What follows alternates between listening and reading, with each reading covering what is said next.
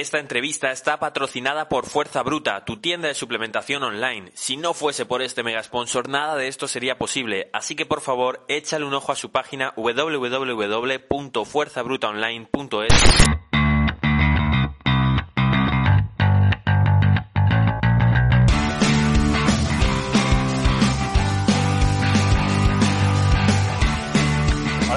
artes marciales mixtas, estamos aquí en el templo de las MMA, estamos en Tasquinamal y estamos con uno de los que lo lleva, uno de los nombres grandes aquí. Ya habéis visto alguna entrevista con Julio Santana, ahora tenéis la entrevista con Juanma Suárez. ¿Cómo estás? ¿Qué tal, Gonzalo? ¿Cómo estás? Oye, para mí es un placer poder estar aquí, te lo está diciendo fuera de cámara. ¿Sientes tú esas vibraciones? O sea, ¿te das cuenta de que viene tanta gente a entrenar con vosotros? ¿No es increíble? Sí, sobre todo en los últimos años, la verdad que como tenemos un equipo bastante grande y bastantes pesos diferentes, mucha gente para hacer los campos de entrenamiento se vienen con nosotros. Además aprovechan el clima un poco y no sé, la verdad es que está bastante cómodo aquí en la isla, no solo por el entrenamiento, sino un poco por todo. Sí. Hablaba con Titín hace unos meses y decía, no, claro, es que en Canarias tiene esa cultura ya no solo de la lucha, sino del buen cuerpo, porque hace siempre tan buen tiempo. ¿Crees que influye para que los peleadores salgan tan buenos, eso de que siempre haga buen tiempo? Bueno, a veces puede ser una ventaja y una desventaja. Eh, porque yo siempre he pensado que en los países del este y eso, que hace mucho frío, pues la gente tampoco tiene mucho más que hacer que estar en el gimnasio entrenando. Por eso muchas veces son luchadores muy duros y están todo- siempre tener muchas horas. Aquí los chicos a veces tienen bastantes distracciones, playa, fiestas por la noche y demás, y Sí. a veces tiene sus pros y sus contras el buen clima, ¿sabes? Eso me decía Julio Santana que cuando vino aquí Joel Álvarez para hacer el campamento fue como hay que ponerle las clases por la mañana, hay que ponerle todo para que no se distraiga, porque la isla te trae mucho bueno en este tatami, pero luego, eh, cuidado. Sí, bueno, con peleadores como Joel tampoco pasa nada porque son profesionales y son gente seria. Puedes ponerle todas las distracciones que quiera que él tiene las cosas claras. Pero sí con chicos jóvenes que están empezando sí, sí cuesta más, ¿sabes? Que estén aquí enfocados y que hagan varias clases y demás.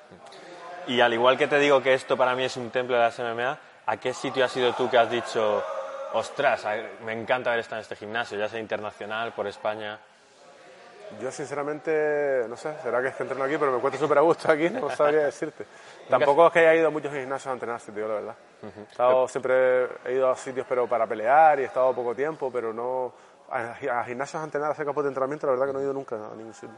Claro, es que yo muchas veces veo algunas historias de, de hace 10 años, 12 años, eh, con una etapa en la que tú, al igual que sigues siendo el campeón ahora de AFL eh, y estás en toda la pomada, también estabas hace 10 años pegándote y partiéndote la cara. Entonces veo que muchos de ellos, cuando tenían una pelea para M1, para Cage Warriors, compañías en las que has peleado, se iban a buscar otros peleadores. Yo siempre he sido, no sé, creo bastante fiel a- con la gente que entreno, con mis compañeros. Eh, creo que uno tiene que ser fiel a sus entrenadores, a su equipo, siempre y cuando se pueda.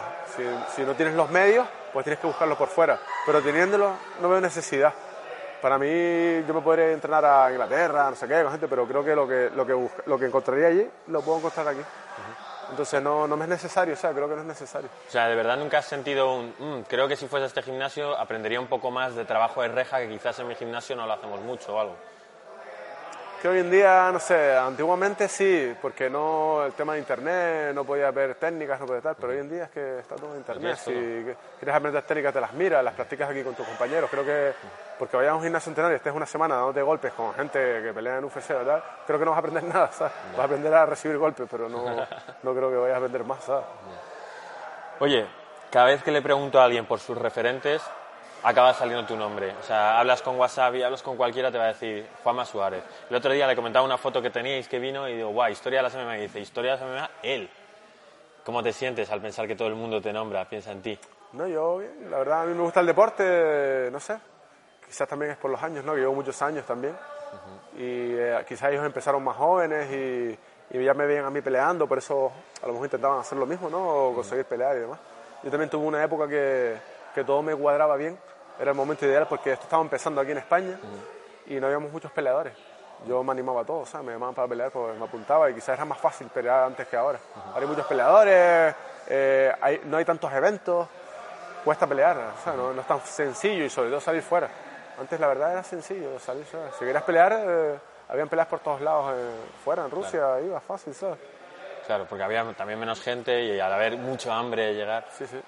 Y bueno, al igual que todos se inspiran en ti, pues claro, ahora por ejemplo estamos viendo al Trota que ha llegado a una parte muy alta porque ya no es solo ganar un TUF, sino que aparte está cotizado. Vemos a Joel que está peleando. Hay dos o tres nombres que parece que van a saltar.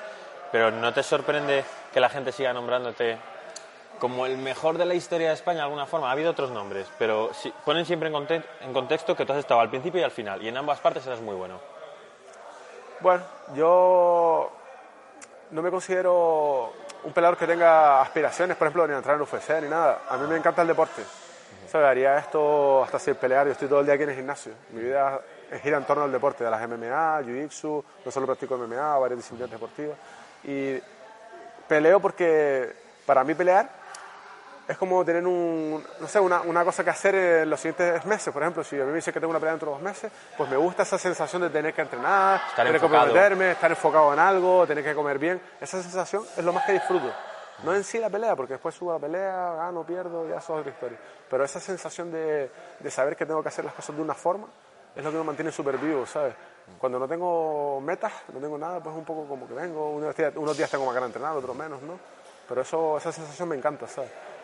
Y no sé, yo simplemente, quizás es por mi carácter, que tengo un carácter bastante tranquilo, no soy una persona problemática, quizás por eso a lo mejor a la gente le gusta un poco mi forma de ser en el octógono, ¿sabes? Más que nada por eso. Y si toda esta gente te nombra como referente, ¿a quién nombrarías tú?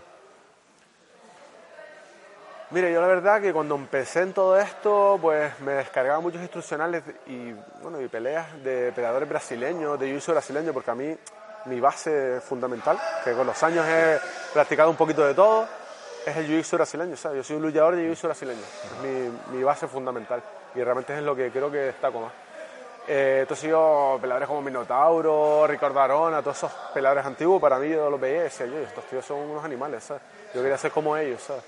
Y a día de hoy, cuando hay una pelea que suena y tal, ¿cuál es la que te llama la atención? ¿Cuál es la pelea que dices, ostras, este no me lo quiero perder? A mí, yo realmente no, es que tenga ídolos, me gustan todos los deportistas, ¿sabes? Todos los deportistas creo que tienen su mérito. Pero sí me gustan los deportistas que, que marcan la diferencia, que tienen algo diferente, ¿sabes? Porque peleadores podemos ser todos, pero siempre ves a algunos peleadores que, que dicen, hostias, este tiene algo diferente, este no pelea igual que el resto. ¿Y quiénes? ¿En quiénes estás pensando estilo, ahora? Por me estás ejemplo, diciendo esto, Pues mira, por ejemplo, te puedo decir que McGregor era un peleador que yo al principio decía, es bueno arriba, pero lo van a tirar y lo van a finalizar, tal, o tal, pero después no lo tiraban, ¿sabes? O, o desde que lo tiran lo finalizan, pero es que lo tiraban y se defendía en el suelo y se levantaba, ¿sabes? Y después con los años he visto que es una persona con, con su propio estilo, que no, no tiene el mismo estilo que nadie, es más, no, es- no, no creo que sea un papel, porque ves vídeos antiguos del K-Warrior, cuando él todavía era famoso, eh, y era exactamente igual, el mismo carácter y tal. Pues ese tipo de peleadores, él, John John, o sea, peleadores que es que su forma de pelear es diferente al resto. Eso es lo que quizás yo alabo en los peleadores, porque es difícil, porque ser bueno peleando, pues con años, con constancia, con entrenamiento, con sacrificio, pero tener eso diferente, que te marque diferente, que tú, que tú no peleas igual que nadie ni copias a nadie, eso es difícil, eso es difícil de conseguir. Vale, John Jones con Conor McGregor has mencionado, pero alguno que alguien pueda decir, sentirse identificado, porque decir que te gusta John Jones y Conor McGregor a todos nos suelen gustar. ¿Alguno así que digas, no ha sido campeón, o está ahí peleando? Es que después, en particular, me han gustado un montón de peleadores. Me gustan sobre todo los peleadores que llevan muchos años en UFC, que hay peleadores que llevan 10 años en UFC, nunca han sido campeones y son irregulares, pierden y ganan. Pero esos tipos de peleadores me gustan porque son peleadores, mm, ¿cómo decirte? Que no son quizá, no, son- no siempre ganan, pero son constantes. Ganan dos, pierden una, ganan dos, pierden una. Y siempre están ahí es por algo. Peleadores como Gleison Tibau. Eh, había, un para- había un peleador antiguo que ya está retirado, me imagino que se llaman creo que se llamaba Norman Paradisi, creo que se llamaba Norman Paradisi, que era judoka, no estoy seguro del nombre, que era un judoka, había sido olímpico y demás. Y es ese perfil el que te gusta. Sí, me gustan los peleadores que, yo te digo, que marcan la diferencia, que son diferentes. Tiraban de técnicas de judo, hacen cosas un poquito diferentes. Demian Maya, que trabaja mucho el suelo. Me gusta ese tipo de gente, que no es el peleador lineal que hay hoy en día, que, que todo está mm, más que estudiado. Eh, pego, derribo, te mantengo en el suelo, te pego, te pego, te pego, termino en el asalto y lo gano. Ese tipo de peleadores no, no sé, no, no me gustan. Y tú que llevas años viendo, ¿cómo has vivido este regreso de BJ Penn para estar perdiendo? ¿Qué- ¿Entiendes ese tipo de finalizar una carrera? Yo me siento un poco identificado con él en el sentido de que creo que uno tiene que hacer lo que, lo que siente, no lo que te dicen, ¿sabes? Si él está ahí, pues tendrá sus razones. Él, seguramente yo no sé si son razones económicas o es porque él siente que, que es peleador. A veces cuando somos peleadores, morimos peleadores, ¿sabes? Claro, no había pensado eso, pero lo mismo él quiere pelear y no va a pelear en el evento de su barrio, claro, y tiene esas ganas de enfocarse, como decías tú. Es que yo lo veo así, es que él sube arriba, todos esperamos que gane porque es BJ pero quizás él no lo que quiere no es ganar, simplemente ahí se gana su sueldo y disfruta de, de, lo que te digo, de la sensación de entrenar, de sentirse vivo, de no sentirse viejo, ¿sabes? Uh -huh. quizás es que no se ha adaptado, no se ha adaptado a, al futuro, ¿sabes? No ha mejorado, sigue peleando igual que hace 10 años, ¿sabes? Sí. Quizás es por eso los resultados, no creo que sea tanto por la edad. Uh -huh. Sigue peleando como hace 10 años y todo esto ha cambiado mucho. Lleva una estrategia, hay que mejorar el wrestling, hay que mejorar el golpe en pie. Quizás por eso, pero yo creo que es más bien por eso. Él se siente peleador y quiere seguir peleando, ¿sabes? Bien, me has hablado de la edad de BJ Penn. ¿Tú cómo estás viviendo los cambios con la edad? ¿Es muy distinto a la forma en que preparas una lucha? Eh, ¿Tiras más de habilidad? ¿Sigues tirando de fuerza? Mira, yo, yo entreno bastantes horas al día uh -huh. y, siempre, y, sinceramente empecé bastante tarde. Empezaría con este deporte a los 24 años. Empecé a practicar jiu-jitsu brasileño. Yo a día de hoy tengo 41 recién cumplidos y físicamente me encuentro mejor que cuando era más joven, mucho mejor. Sí, me encuentro mejor de resistencia, de velocidad, no sé por qué. Todavía no, no, he, no he llegado al momento que encuentro que he crecido físicamente. Me encuentro ahora en una plenitud. He tenido muchas lesiones con, anteriores cuando era más joven. Siempre tenía problemas de espalda, problemas de aquí, me lesionaba, me operado en la rodilla, no sé qué. Pero es que ahora hace años que me encuentro bien. No sé si es que he sabido adaptarme a los entrenamientos y, y saber los ejercicios que me van bien y que no. Pero me encuentro, la verdad, que súper bien. Es más, eh, vine este fin de semana al Campeonato de España Senior. Tengo Sí, 41 84. años. Podría competir con, con los másteres y demás, competí en Senior. Y me he quedado campeón. Yo, Sí, sí. sinceramente, antes del campeonato, yo veía los, los nombres de la gente y yo decía, esto no es difícil quedarse campeón, es difícil pasar de ronda, ¿sabes? Sí, sí. Y la verdad que físicamente me encontré perfecto, ¿sabes? Qué bien, qué, qué alegría. Puede ser una de las claves, ¿no? Que no hayas notado todavía el deterioro físico para que puedas mantenerte y a día de hoy sigas siendo el campeón y te siga viniendo gente de UFC y puedas pegarte con ellos. El truco, creo yo, es que está en no parar, ¿sabes? Yo doy clases y yo siempre doy clases, explico, doy calentamiento, explico técnica y yo al final lucho siempre con los alumnos. Las cinco o seis luchas que hacemos de jiu yo las hago. Y siempre así, ¿sabes? Después entreno yo y después yo no soy el típico entrenador que hoy me pongo esquimono, doy clases, nada, no tengo ganas. Tal. No, no, yo entreno todos los días. Que incluso las clases que yo doy, yo soy entrenador y alumno al mismo tiempo. Yo entreno y, y la parte, yo doy la clase y al final entreno. Creo que si tú paras a estas edades, estás un tiempo, pues no tengo peleas, tres o cuatro meses y estoy un tiempo tranquilo, relajado y tal, eso sí después te puede pasar factura. Sí. Pero si tú te mantienes a- al día a día, creo que es la clave de, con la edad, no sentir tú las carencias físicas que puedes tener, ¿sabes? Actualmente eres el campeón de AFL, sigues pegándote en cualquier liga en España y sigues eh, arrasando y has tenido peleas difíciles últimamente que las has pasado. Sin embargo, te vas hace unos años y tienes un montón de nombres que han pasado por UFC que consiguieron imponerse a ti. Algunas porque te tuviste que retirar una lesión en el ojo, además. ¿Qué piensas de esas peleas que a unos les llevaron a UFC y a ti te ha dejado ah, al paso? Yo con el tiempo hay, hay ciertas peleas que creo que no estaba preparado todavía, físicamente, técnicamente, no estaba preparado para asumirlas quizás. Y también creo que no me preparé adecuadamente, ¿sabes? Eh, date cuenta que nosotros llevamos en este gimnasio ahora, Sí. llevaremos seis años más o menos. Porque antes estáis en uno más pequeño, seguro. antes estábamos en un gimnasio, el gimnasio no era más grande que lo que puede ser estos tomos, ¿sabes? Pero entonces ya era la época en la que tú estabas peleando en Sí, M1. Sí, sí, yo cuando iba al M1, nosotros no entrenábamos ni en jaula ni en ring, yo entrenaba en el tatami. nos Bueno, en chocábamos. M1 tampoco te haría falta jaula, ¿no? Tendrías No, que hacer pero ring. parece que no, pero que pelees encima de un ring, en una jaula, trabajar contra las cuerdas, Sí. esas, yo no, no sé, no, me faltaba, o sea, me faltaba un poquito más de profesionalidad. Mm. ¿Sabes? Yo iba a pelear, yo me entrenaba con mis compañeros pero todavía no, no- realmente no, no estaba preparado para pelear ahí. No estaba preparado físicamente, ni tenía los medios para, para pelear ahí. Pero bueno, era lo que había, ¿sabes? No, no me arrepiento, pero... Pues por ese tipo de razones yo creo que va a venir una generación de peleadores españoles, canarios también, buenísima. Primero porque ves a niños de 5 años haciendo cosas en Jiu-Jitsu que, que son de cinturón azul. Ves a chavales de 13, 14 derrotando a cinturones morados, marrones. Y luego encima las instalaciones. Si tú hubieses empezado a entrenar en este gimnasio, ¿dónde estaría tu techo? Mm, ¿Sabes qué pasa? Que hoy en día, por ejemplo, yo, Julio y eso, que somos los que llevamos el gimnasio, Claro. yo, Julio Santana, hemos sido siempre un poco autodidactas, ¿sabes? Hemos tenido que ir aprendiendo nosotros, ¿sabes? Nunca hemos tenido un profesor ahí encima nuestra y tal. Internet, nosotros, nuestra mente, ¿sabes? Inventando técnicas y demás. Eh, hoy en día, los chicos que vienen, todo este proceso de 17 años que llevamos nosotros, 16 años, de 2003, 17 años, pues se los podemos transmitir a ellos, ¿sabes? Es la ventaja que ellos tienen. Claro, que hoy, hoy en día, en dos años, ellos pueden tener la, la capacidad técnica que yo adquirí en 10, ¿sabes? Sí, sí, sí. Sí, claro, hoy en día yo creo que en, estos próximos 2, 3 años van a salir chicos con bastantes cualidades, más, ya los hay. Está Joel, ya está WhatsApp, ya, está, ya hay chicos que están entrando, está Dani Vares, hay hay chicos ahí que prometen bastante, ¿sabes? Y luego también tenéis una lista de, bueno, no sé aquí en Canales en concreto, pero en general hay una lista de peleadores de 21, 22, 23 años que ya están haciendo cosas que, que gustan. Por ejemplo, Oscar Suárez, eh, pues, pues ya pelea en Combate América, se ganó sus peleas, que, que, luego, ¿cómo estará con 30 años? Pues de luego está entrenando ahí en Estados Unidos y demás.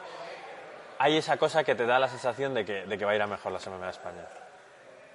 Yo creo que sí, tengo esperanza, ¿sabes? La verdad que el deporte está en auge gracias a, también a que hace unos años que sale en televisión y demás, la gente está cogiendo un poquito más de cultura. Sí. Saben que no es un deporte tan violento ni, ni lo que se tiene antes entrecomillado, Empiezas a entenderlo, ¿no? Ya sí, la gente empieza a entenderlo ya y le gusta y y creo que no ponen pegas a que sus hijos lo practiquen.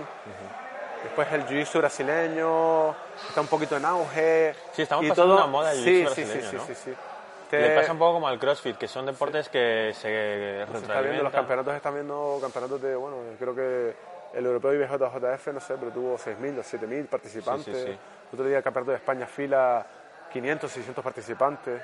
Yo empecé a, a fila hace 10 años y en mi peso tenía a lo mejor 10 personas. Este, este, esta semana tuve 20 y pico, ¿sabes? Creo que todo eso está influyendo porque, bueno, al final todo una cosa lleva a la otra. La gente empieza con Jiu-Jitsu, después empieza a hacer equipo, después al final termina haciendo MMA.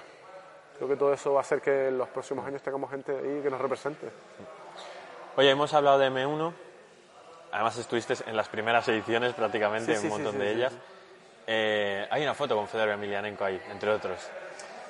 ¿Cuáles son tus grandes recuerdos de las MMA? Y cuéntame los que sean porque, vamos, me lo voy a pues pasar. La verdad que en Rusia estuve siete o ocho veces y la verdad que me acuerdo perfectamente de todos los viajes porque eran viajes súper curiosos, países bastante raros, ¿no? Que mm. es difícil que si no vas por temas de competición o temas de trabajo... Si no te lo pierdes, eso. Vais allí, países como Afganistán, Chechenia, Ingusetia...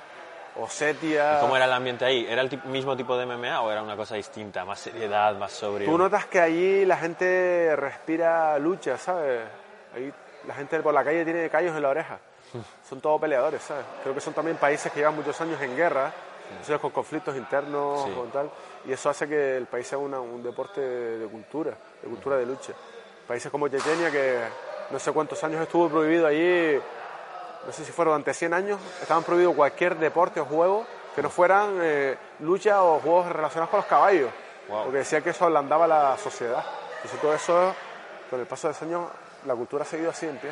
Tú te ves los niños en la calle jugando en, tierra, en un parque, haciendo lucha. Sí, sí. Yo flipaba, yo los veía ese, pero estaban haciendo lucha ahí, que se van a caer, se parten un hombro ahí, ¿sabes? Bueno, pues que sean más fuertes, ¿no? Es su mentalidad. Sí, sí, es que son todos, todos allí, todos están enfocados a la lucha. Entonces, yo un, un poco cuando iba allí, a veces me sentía fuera de lugar, ¿sabes? Yo llegaba ahí y decía, che, es que yo, o sea, no estoy preparado para estar aquí, yo me sentía un poco así.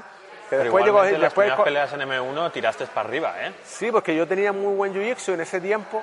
En ese tiempo, allí en Rusia todavía el jiu-jitsu estaba un poco ahí empezando y claro, a mí me tiraban, lo tiraban y yo en el suelo los, dominaba, les dominaba, sí, sí, les dominaba.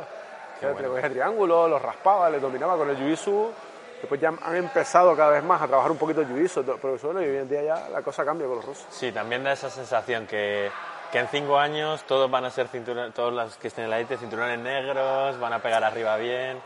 Al final las artes marciales mixtas han evolucionado mucho. Antiguamente tú podías ser campeón eh, desarrollando una disciplina, ¿no? Podías ser campeón sabiendo solo golpeo y que no te tiraban, mm. crocó, ¿sabes? Podías ser campeón sabiendo solo suelo y no golpear, minotauro.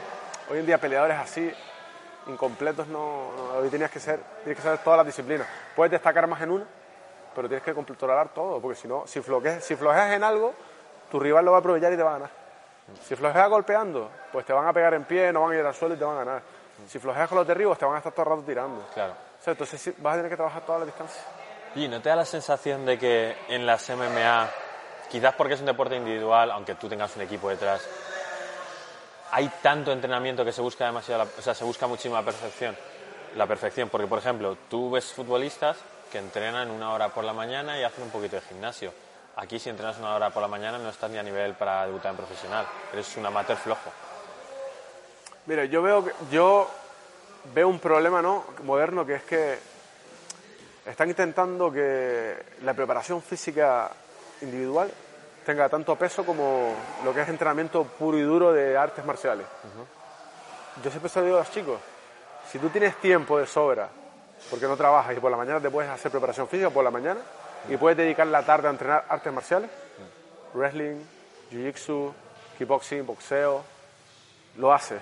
Pero si tú no tienes tiempo suficiente como para hacer preparación física específica aparte y, y disciplina pura y dura de artes marciales, pues quita la preparación física, mm. porque lo que te va a hacer bueno es esto, pegarte aquí, ¿sabes? Lo, que te, lo, que te, va a hacer bueno no es hacer dominada, hacer crossfit, eso no te va a hacer bueno, ni vas a tener más fondo por eso. Vas a tener más fondo haciéndote aquí 10 asaltos de 5 minutos de, de jiu-jitsu. Eso también pasa, que gente que está muy fuerte físicamente o que cree que tiene mucho fondo porque corre y todo eso, no es el mismo tipo de fondo el que tienes en el tatami o en la jaula que, que corriendo. Está un tipo de preparación física específica, que es la específica de tu deporte, y la general. Tú haces CrossFit, bueno, digo CrossFit porque es algo que está de moda. ahora. Preparación física con un preparador físico especial y puedes tener una preparación física general para todos, mm. pero la específica de esta disciplina deportiva se coge pegándote. Y saber respirar dentro, dentro de la jaula. Se coge con experiencia, luchando, boxeando. Yo no, yo no, me, yo no, yo no hago preparación física. Yo no hago. Yo, yo la hora y pico de preparación física prefiero utilizarla haciendo boxeo o kickboxing. Prefiero hacerlo así. Pero y ese contraste del que te hablaba de que Cristiano Ronaldo, que él solo cobra más que todos los peleadores de MMA juntos. Bueno, Cristiano en concreto no, porque es el ejemplo de que entrena mucho, pero Leo Messi entrene una hora al día. ¿No te parece que es increíble? Seguro que en el fútbol también se puede mejorar más, pero no hay esa dinámica de que para ser bueno hay que entrenar tanto, ¿no? O quizás estoy metiendo la pata y hay riesgo de lesión. Bueno, creo que los deportes de equipo son bastante diferentes a los deportes individuales. Sí. El deporte individual depende de ti. Depende de ti. Si estás bien, estás bien. Si no estás bien, estás bien. Los deportes de equipo, tú te puedes camuflar en el equipo. Si tú hoy no estás bien físicamente, por lo que sea, y tu equipo responde, tú, tú puedes disimular ese estado tuyo. Pero en un octógono ya no puedes camuflar nada, ¿sabes? Si estás preparado, estás preparado. Si no, se va a notar, ¿sabes? Creo que el deporte de equipo es bastante diferente. Por eso podrían mejorar, como tú dices. No lo hacen porque igual no tienen necesidad de hacerlo. Famosos, son ricos. No tienen esa hambre, ¿sabes? Pero ya te digo, muchos llegarán a, se subirán, jugarán un partido de fútbol y si hoy no están bien, porque se han acostado tarde, pues no se va a notar tanto. ¿Sigues ligeramente el fútbol un mínimo? Sí, sí, yo jugué al fútbol hasta los 27 años. Yo ah. jugaba al fútbol. ¿Y llegaste a compaginar en su momento? ¿algo? Sí, cuando el primer año de artes marciales hice las dos cosas. Hasta que me salió la primera pelea en Tenerife, 2004 o algo así. Torneo que hicieron, octavo, octavo un torneo. Es un torneo que peleábamos la misma noche dos veces. Y entonces ahí ya empecé a entrenar y dejé de jugar fútbol. Pues es que tú lo ves y vale, es cierto que tú estás viendo una pelea de MMA, de MMA, incluso en una pelea de UFC puedes ver algún fallo, claro que sí, si no sería un campeón. Pero no ves tantos fallos como ves en fútbol. En fútbol puedes recibir mal un balón, en baloncesto puedes fallar un tiro estando solo. Da la sensación que hay tanto margen de mejora en otros deportes es que estamos entrando en un bucle y estoy muy empeñado con esto, pero es eso, que me da la sensación de que en MMA se trabaja demasiado para, pocos, para el poco rendimiento y lo poco que te viene luego de haber trabajado tanto. es que quizás depende de cada deporte, habrá unas dificultades mayores o menores, ¿no? Sí. Ahí, por ejemplo, en las MMA igual la coordinación, la agilidad o... hay factores que no importan tanto, ¿sabes? Y los puedes suplir con otros, ¿no? Con fuerza, con resistencia, con técnica y otros deportes de equipo pues son enormes. ¿Sabes lo que tú dices? Que lo mejor cuesta más conseguir la perfección, cuesta más, ¿verdad? Bueno, me has comentado ese debut en MMA que tuviste, de esos primeros años. Me interesa mucho la parte de cuando alguien entra en una jaula, es bueno entrenando y demás, pero de pronto le ponen gente alrededor y se frustra. ¿Has llegado a sentir eso alguna vez, el miedo escénico o, o notarte que peleas peor? ¿Cómo has sido como pelear en ese sentido? Yo siempre y hasta el día de hoy, eh, cuando peleo tengo una sensación de que de un poco de inseguridad, de que, de que puedo perder, ¿sabes? Nunca, nunca, nunca me he subido yo a la jaula y he dicho, he dicho, voy a ganar esta pelea, soy superior. Siempre tengo esa inseguridad, confío poco en mí mismo muchas veces, ¿no? Pero creo que es porque uno quiere ganar y no sabe si va a ganar, tiene un poquito esa incertidumbre. Y creo que es una sensación normal. Es imposible estar relajado y subirse una jaula relajado porque... ¿Cuál es el día que más has dicho, venga Julio, vámonos de aquí, anda? No, nunca, a mí me gusta pelear. Sí, sí. Me gusta, disfruto peleando, ¿sabes? Sí, pero esos nervios algún día, cuando ha sido el, el No, día yo me he que más enfrentado con, espela- ¿sabes? con espeladores del UFC, con gente fuerte que sabía que eran superior a mí físicamente, que, me- que el día de la pelea me sacaban 10 kilos, ¿sabes? Pero no, no sé, yo... No cortas mucho tú, ¿no? No, no recorto mucho peso. No recorto mucho peso. Antiguamente recortaba más, pero no me iba bien.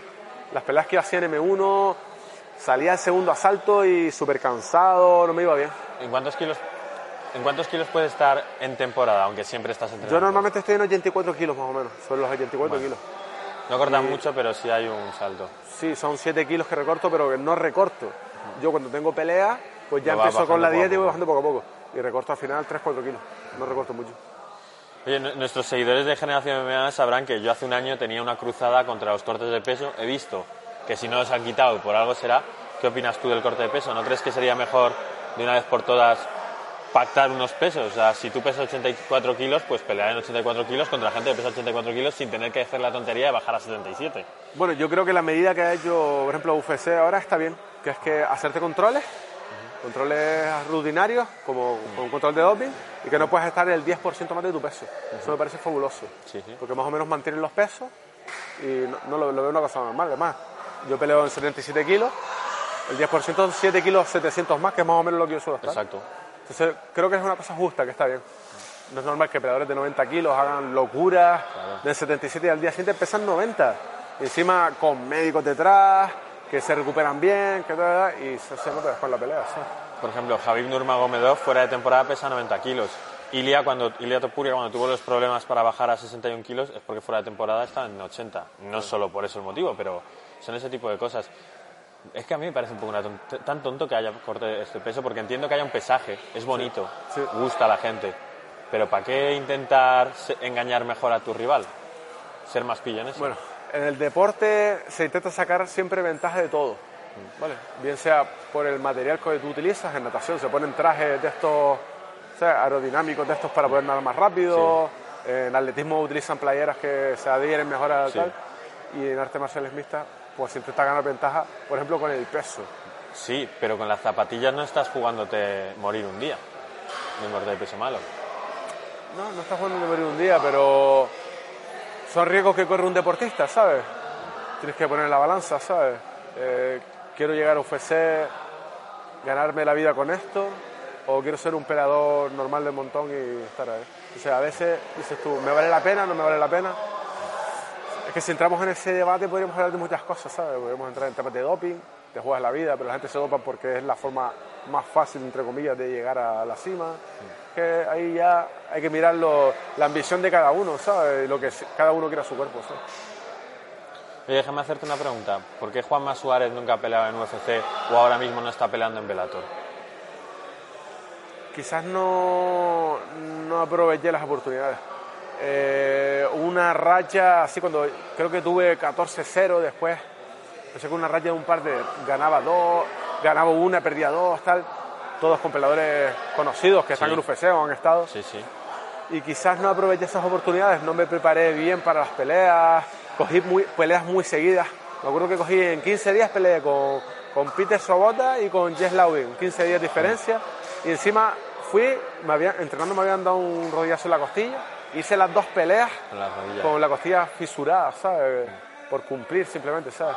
Quizás no tenía que haberlas hecho, malas decisiones, no sé, situaciones. Pero, por ejemplo, por calidad está claro que pegarte te puedes pegar. Quizás no serías campeón, por supuesto, Sí. pero el nivel lo darías. En UFC sabemos que puede que digan, para tener a Juanma Suárez tenemos a otro de 25 años. Claro, claro, claro. Pero en Bellator, por ejemplo, o de nuevo en una empresa... O sea, es raro que quien te haya llevado la carrera, o ahora me imagino que estás firmado con STT Management, Sí, sí, sí, sí. De, de Fran Montiel, es raro que no, hayas te- que no estés peleando en Bellator, por ejemplo. O sea, ¿qué crees tú cuando, ¿Sabes qué cuando ves a alguien pelear en Bellator y dices, ¿por qué no estoy yo? Yo no pienso mucho en el futuro, si te digo la verdad. Sí. Yo entreno diario, me van saliendo cosas y las voy cogiendo, ¿sabes? Eh, no me importa dónde sea. Ojalá, ojalá pelear en Bellator, ¿sabes? A todos nos gustaría. Pero no es una cosa que tenga yo ambición, ¿sabes? Es indiferente. Lo- para mí lo importante es que me sacan peleas, ¿sabes? Puede ser AFL, puede ser Bellator, puede ser algún evento por fuera. Y yo soy feliz peleando así, ¿sabes? Sería igual de feliz peleando en Bellator que peleando en AFL, ¿sabes? No, no, no tanta diferencia. Porque al final, ¿qué, qué, qué podría sacar yo de pelear en Bellator? El que yo poder decir, no, estoy peleando en Bellator, o que la gente diga, no, Juanma Bueno, pelea en pero lo mismo cumples algún tipo de, de tic, de, ah, mira, esto ya lo hice. No, no, No, no te... no. Pues qué guay que tengas, que te- estés tan tranquilo contigo. No tengo una necesidad de... Qué bien. No sé, no tengo la necesidad, verdad. Eso- Creo que no, no tengo la edad para tener esa, esa meta, ¿sabes? Sí. Vivo el momento, vivo el momento, Qué bien. vivo el momento. ¿Cuál es la pelea que más feliz te ha hecho? Pues todas las peleas que gano me hacen feliz, si te digo la verdad. Todas. ¿No ha habido ninguna que hayas visto al público entero corear tu nombre o algo y hayas dicho, wow?